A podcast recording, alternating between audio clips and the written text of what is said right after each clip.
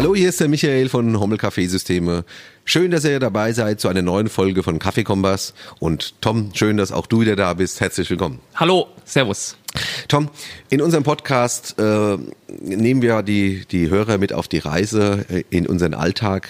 Äh, wir behandeln da Themen aus dem Bereich Perfectly Engineered Coffee. Wir äh, haben schon tolle Gäste eingeladen, mit denen wir tolle Gespräche geführt haben. Und jetzt äh, haben wir uns gemeinsam eine neue Reihe einfallen lassen. Wir nehmen mal die äh, täglich an uns herangetragenen Fragen auf und äh, stellen uns die mal gegenseitig und äh, bin mal gespannt, was da rauskommt. Wir kennen uns zwar sehr gut, aber vielleicht ist doch die ein oder andere Ableitung eben auch dabei, wie wir diese Frage beantworten oder wie wir mit diesem äh, mit der mit der mit der Antwort umgehen, äh, um den, äh, dem, dem Hörer doch einige Informationen zukommen zu lassen.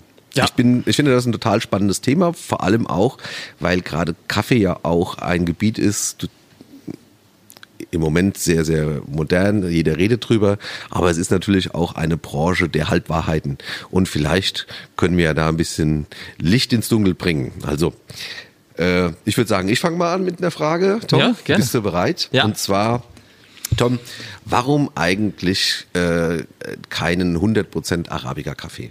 Ja, Michael, das ist eine gute Frage. Die begleitet uns praktisch seit Anbeginn unserer Kaffeetätigkeit. 100% Arabica ist für uns im Profibereich äh, ein Thema. Wie die meisten Hörer, die regelmäßig zuhören, wissen, betreiben wir eine Kaffeemanufaktur. Wir stellen jeden Tag Kaffees her. Und ähm, das machen wir für den gewerblichen Bereich auch für den Privatkunden. Die Fragen kommen daher aus allen Kanälen. Und wenn man den Versprechen der äh, Werbeindustrie und auch vor allem der Marketingagenturen glauben darf, steht ja auf jeder Packung drauf 100% Arabica. Das ist auch ein geflügeltes Wort im Jargon mit, ja. mit äh, Kaffee im Allgemeinen. Es muss 100% Arabica sein. Und da würde ich sagen, wir schränken das ziemlich ein. Wir produzieren ungefähr 40 Sorten Kaffee, du weißt das. Davon sind tatsächlich 20 Sorten 100% Arabica. Das sind sortenreine Länderkaffees, die wir rösten. Ähm, die verkaufen wir einzeln. Wir benutzen die aber auch, um daraus wiederum, äh, nachdem sie single geroastet sind, ich werde ein paar Begriffe jetzt mit erklären. Das bedeutet einfach, wir rösten jede Sorte einzeln und vermischen die danach zu Mischungen. Ähm, das heißt, der Vorteil zum Beispiel von so einer, von so einer äh, nach dem Rösten gemachten Mischung ist, dass jede Komponente, seien es zwei, drei oder vier Kaffees, mehr verschneiden wir sowieso nicht miteinander, mhm. ähm, perfekt geröstet ist, wenn wir sie da reintun. Der Nachteil von so einem äh, einzeln gerösteten, im Endeffekt gemischten Kaffee ist, dass wir hellere Kaffees haben und dunklere Kaffees haben, Kaffees, die wir weiter rösten, ähm, obwohl sie vielleicht nicht viel dunkler werden dadurch, aber ihnen mehr Zeit geben, Feuchtigkeit zu verlieren.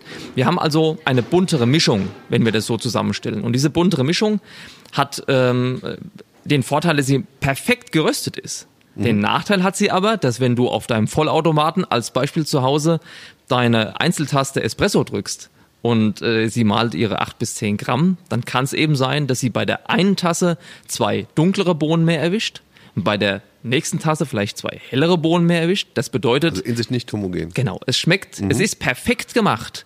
Aber der Genuss in der Tasse ist vielleicht nicht optimal. Das hast du weniger, wenn du sagst, du trinkst jetzt den Kaffee als Beispiel. Die Lösung wäre ja, dann trinke ich doch eben einen Kaffee pur. So.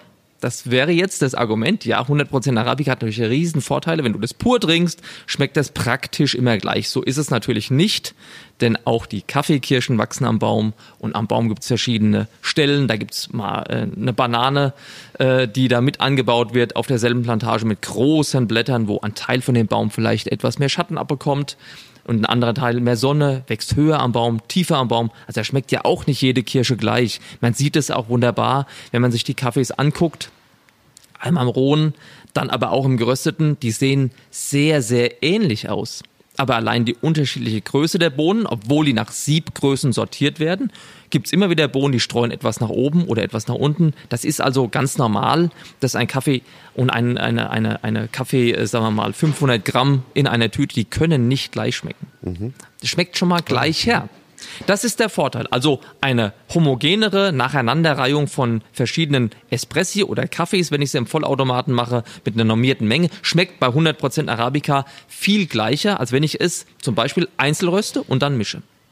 Wir stellen aber auch Kaffees her, das will ich an der Stelle noch sagen, das ist nämlich ganz wichtig, die wir als Blend rösten. Das heißt, wir stellen eine Mischung zusammen, die wir vor dem Rösten miteinander als Rohkaffee vermischen. Dann kommt es in die Maschine rein, dann wird es auf einmal geröstet.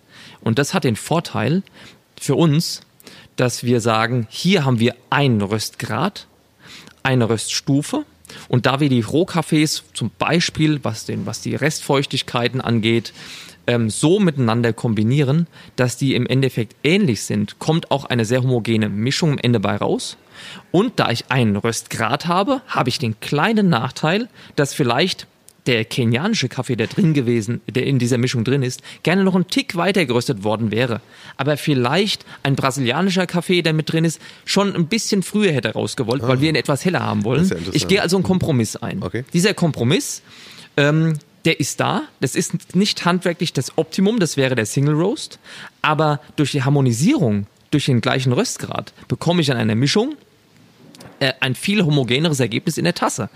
Das ist wichtig zum Beispiel in der Gastronomie. Dass wir sagen, ein Gastronom, der 10 Kilo Kaffee in der Woche verbraucht. Es gibt viele, die jetzt zuhören, die wahrscheinlich 40 Kilo Kaffee in der Woche brauchen. Aber ab einer gewissen Menge will ich damit sagen. Äh, ein Kilo Kaffee, das nochmal für den Laien sind mindestens 100 Produkte, die ich herausbekomme. Ja, da hat man eine Idee, wie viel da an Kaffee drin ist. Also wenn einer vielleicht 10 Kilo Kaffee in der Woche bei uns kaufen würde, dann hat er ein viel homogeneres Ergebnis. Und das ist ganz wichtig, denn ein Kunde, der ist schon bereit zu experimentieren. Das bist du zu Hause, wenn du irgendwas zu essen kaufst, auch. Aber ganz im Groben, weißt du, ich kaufe ab und zu mal so ein Brot, ich kaufe ab und zu mal ein Körnerbrot, dann mal wieder eins, das ist vielleicht eine ausländische Spezialität. Dann habe ich mal ein Pumpernickel, was ganz dunkles, aber ganz im, im, im, im Herzen habe ich ein für mich ausgesuchtes Basisbrot und so habe ich auch einen für mich ausgewählten Kaffee Basis, eine Grundcharakter, eine Grundqualität, die ich erwarte. Und wenn ich in die Mittagspause gehe aus meinem Büro und gehe in den, meinen Lieblingscoffeeshop und trinke da meinen Espresso, meinen Cappuccino, dann möchte ich schon, dass ich ungefähr weiß, was mich erwartet. Dieser Kaffeebarbetreiber, der kann ja dann sagen, ich habe eine zweite Mühle und habe eine saisonale, wechselnde Qualität nochmal nebenbei. Als experimentierfreudiger Kunde kannst du das gerne machen. Aber mein Standard-Espresso, den habe ich mir als Barista ausgesucht und da erwartet der von uns als Rösterei, dass es konstant schmeckt. So, das war jetzt erstmal okay. ausgeholt. Mhm. Was gibt's eigentlich? Wir machen das alles. Einzelne Lagencafés, Plantagencafés, sogenannte Ländercafés. Wir brechen es immer weiter runter und können die Plantage benennen. So können wir Plantagencafés sagen. Single Origins. Single Origin. Dann haben wir einzeln geröstete Single Origins, die wir dann vermischen. Und das dritte ist eben, dass wir die Mischung vor dem Rösten machen und den Blend Roast machen. Aber Alles. eine kurze Zwischenfrage. Einzeln geröstete Kaffees, äh, die danach vermischt werden, bedeuten ja nicht automatisch, dass 100% Arabica sind. Man könnte doch, oder ist es unüblich, da auch eine nee, äh, Robusta-Mischung mit beizumischen? Nee, da hast du recht. Wir haben auch hier beides. Wir haben sowohl in der Mischung 100% Arabica-Mischungen mhm. und dann haben wir aber auch natürlich die Canefora, also die Robusta Arabica-Mischung. Das kommt auch ein bisschen auf den Einsatzzweck an. Und jetzt kommen wir dem Arabica ein Stück näher. Deshalb war das gut, dass du diese Frage gestellt hast, weil die hätte jetzt bestimmt jeder gestellt. Ja, also wir können das immer noch kombinieren, können ja auch sagen, wir verschneiden miteinander jetzt fünf Arabicas. Mhm. Kein Problem. Das kann man auch machen. Der Arabica hat nämlich einen gigantischen Vorteil. Das ist ganz, ganz wichtig, dass man das benennt. Und diese 100% Arabica, die ja einen großen Qualitäts Ausdruck in sich bergen, einfach mhm. ein Versprechen von Qualität beinhalten. Zumindest in Deutschland. Zumindest in Deutschland. ja, ich kann es gar nicht weiter kommentieren. Genauso ist es. Also es ist irgendwie so die Offenbarung. Und das ist dann auch die Frage, die auf uns zukommt. Ist das auch 100% Arabica? Das macht der Gastronom, das macht der Privatkunde. Ja, also ich muss mal das erklären. Der Arabica hat also einen riesigen Vorteil, nämlich, dass er die Aromen bietet, die Aromenvielfalt bietet, den Geschmack gibt, den man als Kunde von einem Kaffee erwartet. Diese Geschmäcker sind sehr unterschiedlich. Wir teilen die eben ein in nussige Aromen, schokoladige Aromen und dann eben in, in Vanilletöne. In, und das sind unsere Grundparameter. Das kann Marzipanik sein. Und dann wird es immer äh, differenzierter, je, je nachdem, wie ich den Arabica habe, welchen ich habe, wie ich ihn röste, ob ich ihn heller röste, ob ich ihn dunkler röste, bekomme ich dann eben fruchtigere Töne, erdigere Töne. Es kommt aber auch darauf an, wo er wächst und wie er wächst. Also mein Geschmack muss ich mir als Kunde dann schon selbst heraussuchen, aber mein Röster oder wie bei euch im Laden, meine, mein, mein Händler, der mich betreut, kann mich da schon führen und kann sagen, was werden Sie denn suchen? Und dann guckt man sich das an und dann hast du aus einem Portfolio von vielleicht 20 sortenreinen Ländercafés, hast du ruckzuck zwei rausgesucht, wo du sagst, das könnte Ihnen schmecken, probieren Sie die mal. Und dann kann der Kunde ja wiederkommen und sagen, ja, das habe ich erwartet oder nee, das war was ganz anderes. Ich habe nicht Schokolade gemeint, ich meinte wahrscheinlich Nuss, mhm. weil ihm das nicht geschmeckt hat. Der Arabica bietet also das Aroma, und das ist ja für Kaffee das Allerwichtigste, denn ähm, du bist ja der ausgebildete Barista. Also im Kaffee sind ja hunderte Aromen miteinander verquickt und, und enthalten und äh, das macht ja die Breite aus, die der Kaffee hat und der Geschmack ist beim Kaffee schon essentiell. Deshalb ist es so, dass wir tatsächlich keine Mischung haben, in der gar kein Arabica drin wäre. Das haben wir nicht. Wir haben immer einen Arabica-Anteil. Ja. Aber ähm, nachdem wir uns diesen Aromenbereich angeguckt haben, könnte man jetzt sagen, na, was will ich von Kaffee denn noch mehr als Aromen? Wo ist da, wo ist die nächste, was, was möchte ich denn von Kaffee noch? Und diese Antworten, die, wir, die ich jetzt als Kaffeerösterei gebe, die sind welche, wenn ich das den Leuten erkläre und sehe dazu die Gesichter, die ich jetzt im Podcast nicht sehen kann, dann stelle ich meistens fest, das haben die Leute gar nicht gewusst, dass sie das erwarten können, aber sie würden es vermissen, wenn es nicht da wäre. Das heißt, wir reden hier als was bietet mir der Canefora? Der Canefora ist für uns, also im Volksmund heißt der Robusta, das bietet äh, für uns, das ist die zweite Bohnensorte, eine eigene Bohnenart, von der wir auch diverse Sorten bei uns haben. Wir haben, also ich glaube, vier verschiedene Robustas und entsprechend über 20 äh, sortenreine Arabicas, die wir miteinander äh, verschneiden können oder sie auch einzeln äh, anbieten können. Aber wir machen es nicht mit jedem. Das muss man sagen. Es gibt manche Cafés, die wir zwar da haben, aber die wir gar nicht einzeln anbieten, sondern wir sie immer nur in einer Mischung verwenden, weil es für uns nur da einen Sinn ergibt. Auch das ist vielleicht nochmal ganz interessant. Der Canefora, der bietet ganz wichtige Merkmale. Ich möchte in einem Kaffee nicht nur Aromen haben, sondern ich zum Beispiel mag es sehr gerne, wenn ein, und für Espresso gilt es immer nochmal potenziert mehr, wenn ein Kaffee auch eine große Fülle hat, ein Körper hat, ein Mundgefühl. Wenn ich also sage, das ist vielleicht eine ganz gute Art und Weise, es zu erklären, Wasser hat keine Fülle, ist ein, ein, ein Produkt, das man einfach runterschlucken kann. Milch und vor allem fettreiche Milch hat einen Körper, hat ein Körpergefühl. Ich habe so das Gefühl, wenn ich eine wirkliche 3,8er mindestens Milch trinke, dann habe ich ein wirkliches Kaugefühl. Ich habe ja das Gefühl, wenn ich das jetzt äh, trinke, das ist ja wirklich ein, ein, ganz anderes ähm, Erlebnis im Mund, als wenn ich Wasser trinken würde. Und ein, ein äh, robuster Kaffee hat immer mehr Öle und bietet ein unglaubliches Mehr dadurch, weil er diese Öle reinbringt, von diesem Mundgefühl, von dieser Fülle im Mund. Das finde ich bei Kaffee auch schon nicht unwichtig.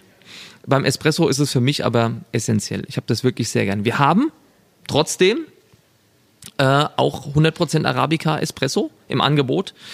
Ähm, aber das ist dann, damit er uns, dem, was wir wollen, gerecht werden kann, auch für uns ein erheblicher Aufwand, den so zu kombinieren. Das ist auch eine Kombination aus drei verschiedenen Rohkaffees, dass es dann irgendwie für uns noch schmeckt. Mit einem robuster Anteil ist es für uns viel angenehmer vom Mundgefühl her. Trotzdem habe ich einen Arabica, der gibt mir beispielsweise die Grundrichtung Nuss vor. Und dann gebe ich dazu einen Robusta, der auch Aromen hat. Es ist nicht so, dass er keine Aromen hatte. Nur ein Robusta ist viel, viel erdiger im Ton.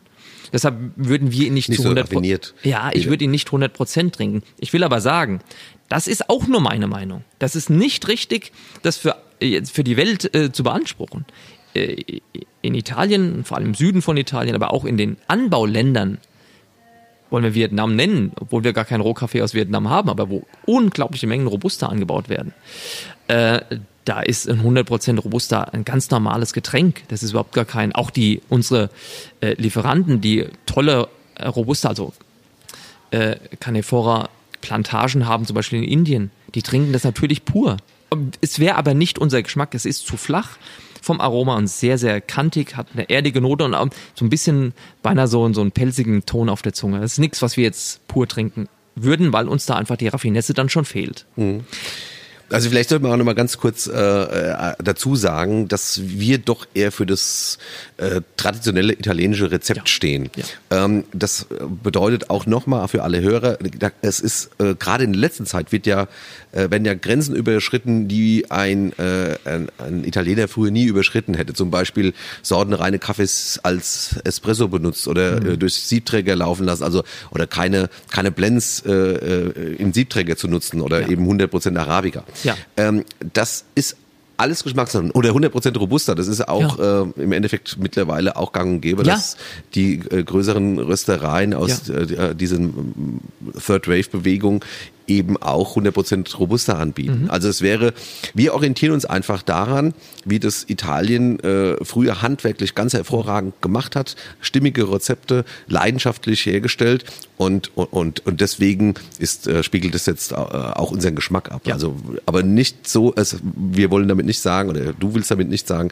dass es nicht äh, erlebt wird. Also Nein, gemacht wird im Moment alles. Nichts ist verboten. Ja. Das ist also ganz wichtig. Ja. Man darf sich ja nichts verbieten, aber man hat irgendwo eine also wir selbst haben ja auch eine Linie und wir sind ja. auch immer wieder experimentierfreudig. Wir haben äh, als Beispiel, das ist vielleicht noch ganz interessant, wir haben dieses Jahr mal äh, an einige Kunden äh, ein Präsentversand äh, um den Weihnachtsbereich rum. Das war mal ein, ein, wirklich sehr fruchtiger Kaffee, was uns eigentlich gar nicht so ins Haus steht. Wir haben es äh, den Kunden verschickt, weil wir einfach gedacht haben, ach, wir machen das mal. Es war Nicaragua, 100% Arabica.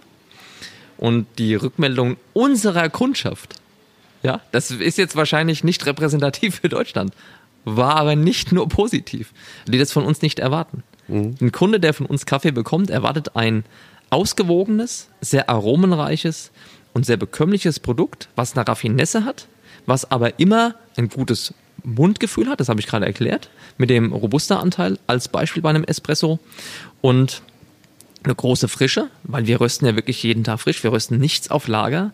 Wir machen die Produkte frisch. Der Kunde kann praktisch entscheiden, wie lange lagert mein Kaffee, bis ich ihn verwende. Manche Baristas haben ja ihre 20 Tage, andere 30 Tage. Das kann der Kunde dann schon entscheiden.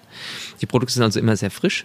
Und bei diesem Kaffee, der, äh, ja, wie, wie gesagt, ist nichts verboten, den wir als Experiment praktisch mal rausgegeben haben, äh, da war das Feedback doch gemischt, weil die Leute sagen, das erwarte ich von euch nicht. Es ist nicht mein Style. Also man, man konditioniert sich schon selbst ein bisschen auf das und wir fühlen uns da auch sehr wohl, wo wir sind. Aber wie zum Beispiel mal bei so einem Produkt, wir gehen immer mal über unsere eigene Grenze hinaus, gucken, können wir das, wollen wir das, macht uns das Spaß?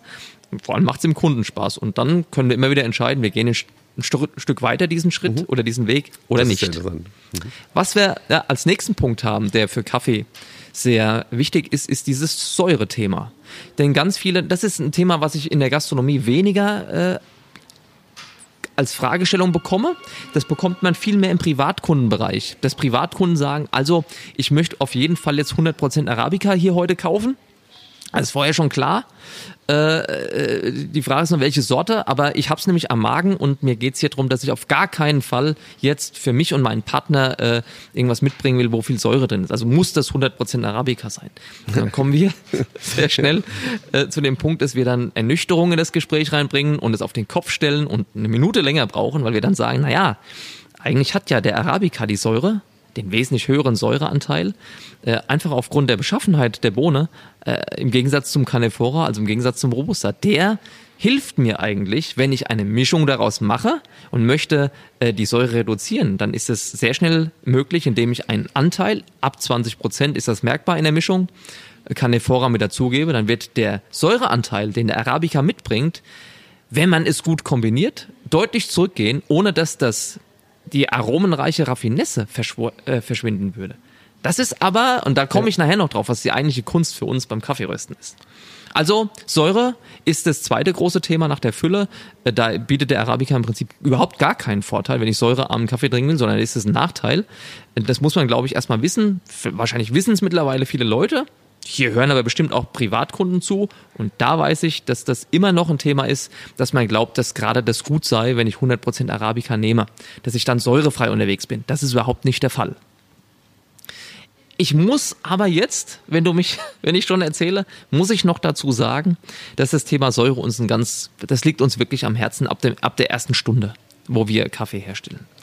Und wir rösten die Kaffees also nicht so kurz wie es geht und, und so sauer wie möglich. Das war nie unser Ansinnen. Wir werden es auch nie ändern. Wir haben es auch beim Aufkommen dieses Trends vor bestimmt zehn Jahren überhaupt nicht adaptiert. Wir werden es auch nicht mehr adaptieren. Ähm, wir gehen maximal. Wobei es eine gute Sache für dich wäre, rein wirtschaftlich, einfach nur Ja. noch die Hälfte so Ja. Kurz, kürzere Röstzeiten, mehr recht. Profit. Ja. Es ist ganz genau so. Wir würden äh, roh, also wir würden äh, Energie sparen und hätten eine kleinere Gasrechnung und ich wäre wesentlich schneller fertig. Wir rösten die Kaffees im Schnitt 20 Minuten. Das kann man nicht pauschalisieren. Zwischen 18 und 23 Minuten ist jetzt die, die richtige Angabe. Da befinden wir uns mit den äh, Röstzeiten, die wir für verschiedene Kaffees eben äh, haben. Und äh, würden wir es jetzt wirklich sauer machen wollen, dann sind wir natürlich nach acht Minuten durch. Das heißt auch, in der Stunde kriege ich keine drei Kaffees hin bei uns. Also das kriegen wir praktisch nicht hin. Mit dem Wechselprozess in der Maschine brauchen wir immer etwas länger. Äh, Dann hätten wir aber die Möglichkeiten, könnten vier oder fünf in der Stunde machen. Also wir wären viel schneller fertig. Es Klingt ist gut. auch genau, es Ja. ist auch wirtschaftlich. Was ich aber mache ist, ich kann über die verlängerte Röstzeit verliere ich nicht nur relativ viel Wasser, den der Kaffee ja beinhaltet. Äh, Das rösten wir raus. Wir haben einen Rösteinbrand von 18 Prozent im Schnitt. Das heißt, äh, nochmal übersetzt aus äh, 100 Kilo ähm, Rohkaffee äh, machst du 82 Kilo äh, Röstkaffee. Genau, so ist es. Äh, in, Auch nicht so gut jetzt vom, als aus äh, kaufmännischer Sicht, aber Ja, gut. Es, ja, es Für ist die genau. Qualität macht man alles. Ja, also hier ist immer so das geflügelte Wort, um die 20 Prozent haben so diese Röstereien, die lange rösten. Wir rösten wirklich den Kaffee ziemlich lange und wir kommen auf 18 Prozent. Ich glaube, das ist eine relativ äh, realistische Zahl. Aber das erinnert mich so ein bisschen an Fleisch abhängen. Äh, Ja. Das haben die Omas früher schon immer Ja. gesagt. Wo Wasser rausgeht, bleibt Substanz drin. Das ist so. Ähm, ich denke, Das also so. dein Kaffee spricht natürlich auch für, für sich, wenn man, wer, wer, wer möchte, kann den natürlich gerne mal hier probieren. Wir haben, äh, aber das ist natürlich dann einfach auch in der Qualität spürbar. Für uns schon, weil wir genau das suchen und ich freue mich sehr, dass du das mit uns so teilst, weil das für uns ganz wichtig ist, dass wir ähm, da keine Einzelkämpfer sein wollen. Wir würden es nicht gern anders machen, aber es ist für uns schon ganz wichtig, dass gerade auch du in dem wirklich starken Kundenfrequenz, die du hier hast und mit der wirklich auch, du, überleg mal selbst, du jetzt, du hast ja auch, es gibt ja auch hier Kaffeeröstereien in deiner Gegend ähm, und nicht weniger, das muss man ganz klar sagen. Du röstest selbst keinen. Ich freue mich sehr, dass du zum großen Teil auf uns da vertraust und die Menge, die du an Kaffee verkaufst, die du nicht offenlegen musst hier heute. Aber ich weiß einfach, wie sich das entwickelt hat. Das spricht also wirklich dafür, dass ihr es voll und ganz mit uns zusammenlebt. Ja, Und das macht uns also wirklich viel Freude. uns auch.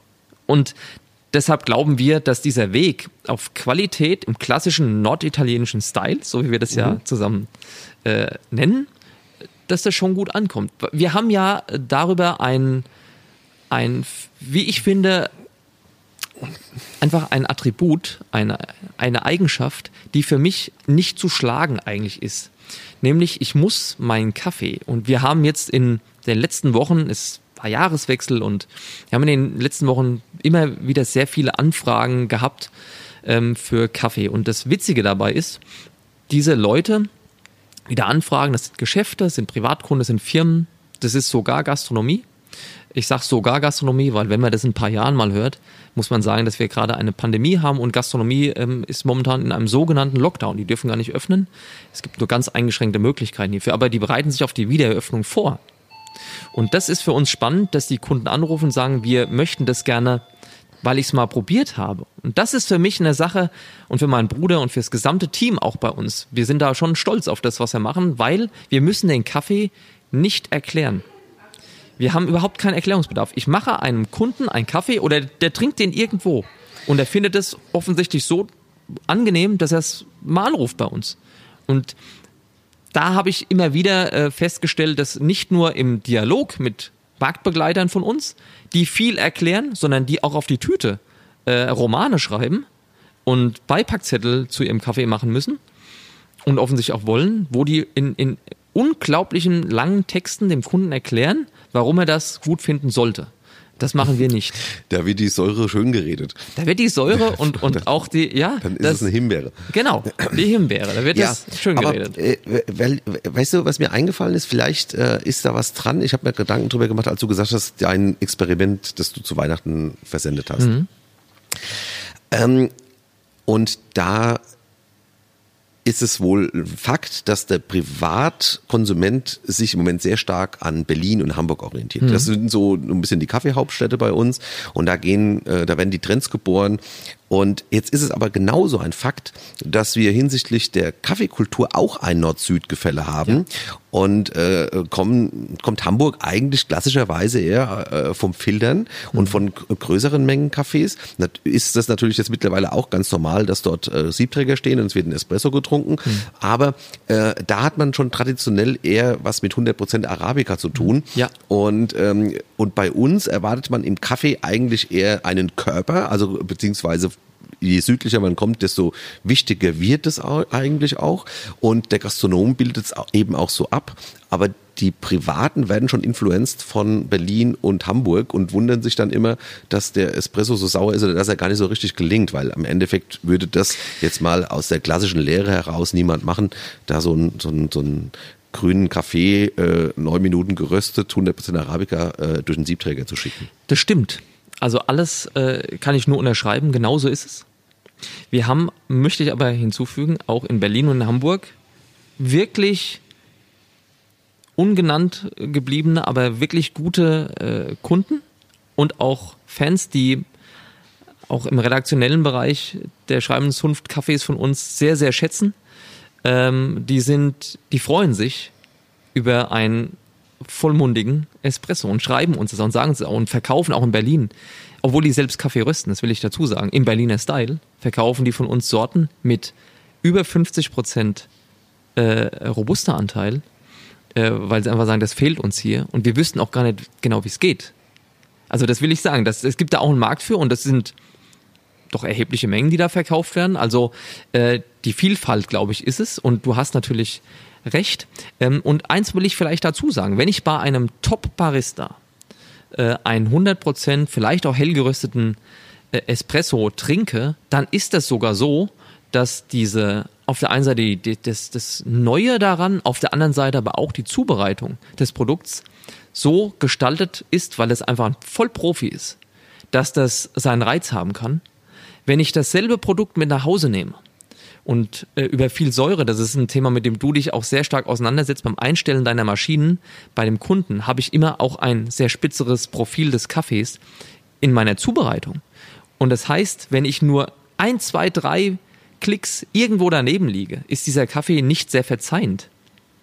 Und dann habe ich zu Hause einen Kaffee, der kein Genuss ist, obwohl dasselbe Produkt bei einem Vollprofi schmeckt das ist auch so ein bisschen die, das, das Zielfenster, das ich treffen muss, wird einem, mit einem steigenden Anteil an Säure, das ein Arabica einfach mit sich bringt, auch ein bisschen kleiner. Das ist für den, sagen wir mal, Neuanfänger, aber auch für den, der vielleicht eine exaltierte Lage hat. Ich rede hier mal von einem Gastronom, der eine Kaffeemaschine stehen hat an der Ausgabe, äh, wo vielleicht die Temperatur im Winter eine andere ist als im Sommer dann muss ich und oder auch mal tagsüber, wenn mal ein Regenschauer kommt ich habe es irgendwo im Außenbereich stehen, dann muss ich sofort reagieren, weil der wird mir das nicht verzeihen.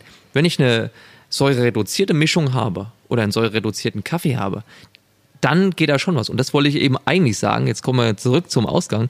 Durch das Rösten, durch das Röstprofil, rösten wir auch relativ viel von der Säure eben raus. Wenn man kürzer röstet, bleibt viel mehr Säure drin. Wenn ich das dann kombiniere kürzeres Rösten mit 100% Arabica, dann ist 1 und 1 hier immer noch 2, dann ist es halt eben ein sehr hoher Säureanteil. Eine Mischung, äh, wo gegebenenfalls eben keine Vorrat drin ist, oder ein länger gerösteter Arabica haben automatisch weniger Säure. Und damit habe ich also dieses Thema Fülle, das Thema Säure. Also ich kann beides über Canephora reduzieren. Das dritte, was jetzt noch dazu kommt, jetzt wird der. Entschuldigung, Fülle wird, äh, steigerst du, die, die Fülle genau, steigerst die Fülle steigerst du und die Säure reduzierst, du. Also das sind zwei Eigenschaften, die wir gerne im Kaffee haben. Mehr Fülle, weniger Säure. Lasse ich den Canephora weg, muss ich äh, zaubern können, um das mit dem Arabica hinzubekommen. Mhm. Jetzt gibt es einen dritten Bereich, den der, die der Robusta, also der Canephora, ähm, auch noch abdeckt. Das ist Koffein. Kaffee, manche Menschen trinken Kaffee ja, weil sie Koffein zu sich nehmen wollen. Und wenn ich einen 100% Arabica-Kaffee trinke, dann ist das so, dann habe ich in der Arabica-Bohne circa 1% Koffein. So. Mhm. so. Und in einem Robusta-Kaffee habe ich bis zu 4% Koffein. Ja. So, und wenn ich das auch noch mit reinnehme, dann ist 4% immer noch nicht viel. Aber 4% ist eben das Vierfache von dem Arabica. Mhm. Und das ist dann doch wieder viel. Das heißt also, wenn ich einen Espresso habe, und möchte da auch ein bisschen Koffein drin haben, dann ist ein robuster Anteil schon relativ wichtig. Da kann ich Koffein mit pushen. Ich kann, äh, das ist beim Espresso äh, doppelt wichtig, weil jetzt kommt noch hinzu, jetzt greife ich vielleicht mal ein Barista-Thema voraus, aber ich, es muss hier rein. Koffein ist wasserlöslich. Und das wird nicht sofort abgegeben aus dem, aus der ähm, Kaffee, aus dem Kaffeemehl, wenn da jetzt Wasser dazu kommt. Es dauert einige Sekunden, sechs bis acht Sekunden dauert es ungefähr, bis das erste Mal Koffein aus einem Kaffeemehl ausgeschwemmt wird. Und wenn ich da jetzt äh, ein Viertel des Koffeins drin habe, also weil ich nur 100% Arabica nehme und breche den Espresso dann nach meinen 20 Sekunden als Beispiel ab, dann habe ich vielleicht 12, 14 Sekunden Anteil an dieser Flüssigkeit, wo Koffein ausgelöst wurde. Und wenn ich in derselben Zeit aber wesentlich mehr, vielleicht das Doppelte an Koffein drin habe, habe ich auch mehr in der Tasse nachher drin. Und der Wachmacher-Effekt ist viel stärker. Und da kommen wir wieder zu dem, was du vorhin gesagt hast. Nämlich, es gibt doch jetzt auch diese 100% Arabicas. Äh, Entschuldigung, die 100% Robustas.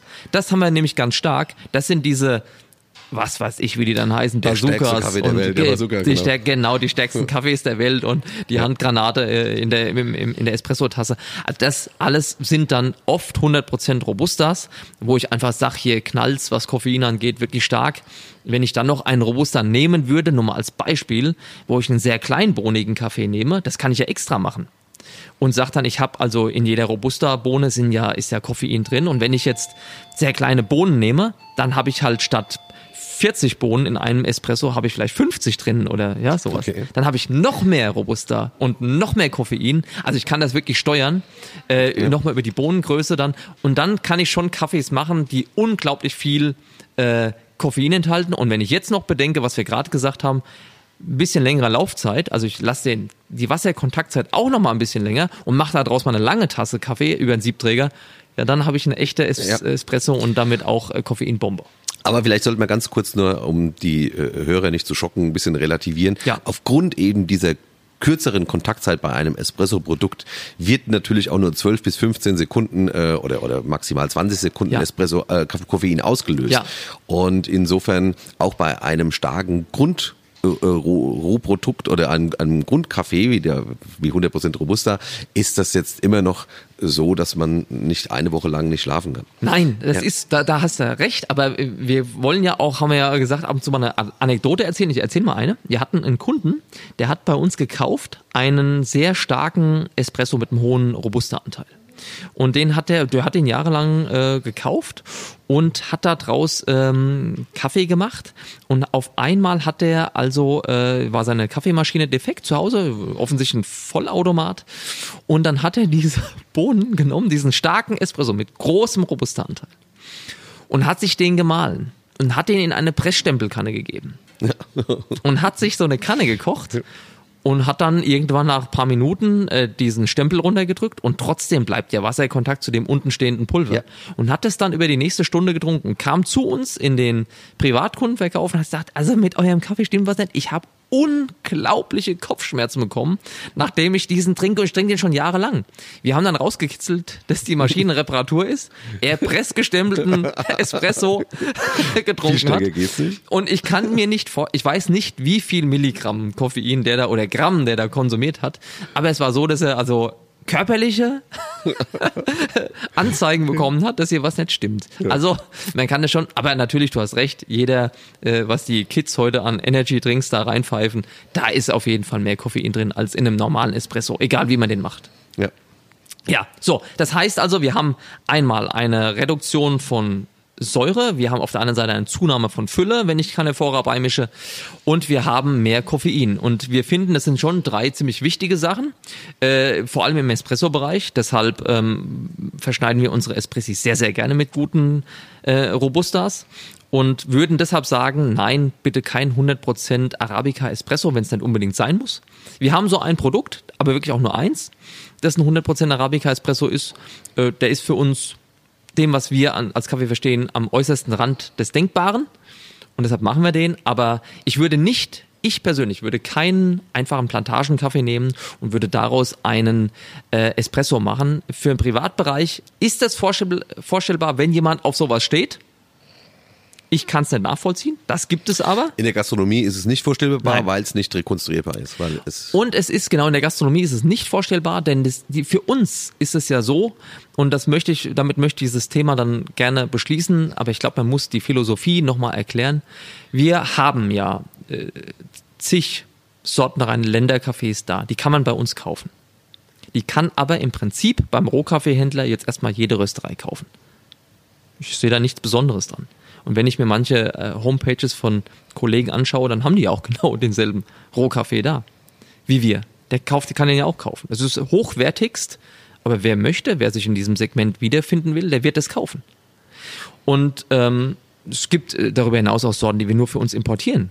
Aber wir kaufen natürlich auch ganz konventionelle Ware bei einem der besten Rohkaffeehändler in Hamburg. Und das könnte ja jeder jetzt machen. So, und dann kann er den in seine Röstmaschine geben und kann den rösten. So, und wenn er den jetzt, die meisten machen es anders als wir. Wir sind ja eine reine Manufaktur. Viele verlassen sich ja auf ein paar äh, elektronische Helferlein. Da, auch dagegen möchte ich in diesem Podcast nichts sagen, aber wir werden es nie ändern. Wir bleiben Manufaktur. Äh, und die eigentliche Kunst für uns besteht in, der, in dem Handling dieser Manufakturgeschichten, das unfassbar komplex ist. Das können wir nächstes Mal besprechen. Aber für uns ist eine weitere Komponente, die ganz essentiell ist, ist, sind die Zutaten und die Rezepte unserer Mischungen. Das macht uns in weiten Teilen aus. Das sind die unzähligen Versuche, ähm, Missgeschicke, Fehlversuche äh, und, und Experimente, die wir gemacht haben, die irgendwann eine Vision als Grundlage hatten, die, der man dann gefolgt ist, hat dann unfassbar viele Mischungen machen müssen auf dem Weg dahin, um irgendwann festzustellen, das könnte jetzt das Ergebnis sein und gibt das dann eben in die, in die Produktion hinein und startet mit dem ersten so gerösteten Kaffee und guckt dann, was kommt wirklich bei raus, wenn so eine Sache umgesetzt wird und das Rezept am Ende funktioniert. Und das ist ein langer Prozess. Wir haben über 20 Kaffeemischungen, die wir verkaufen. Und hinter jeder stehen zig Fehlversuche.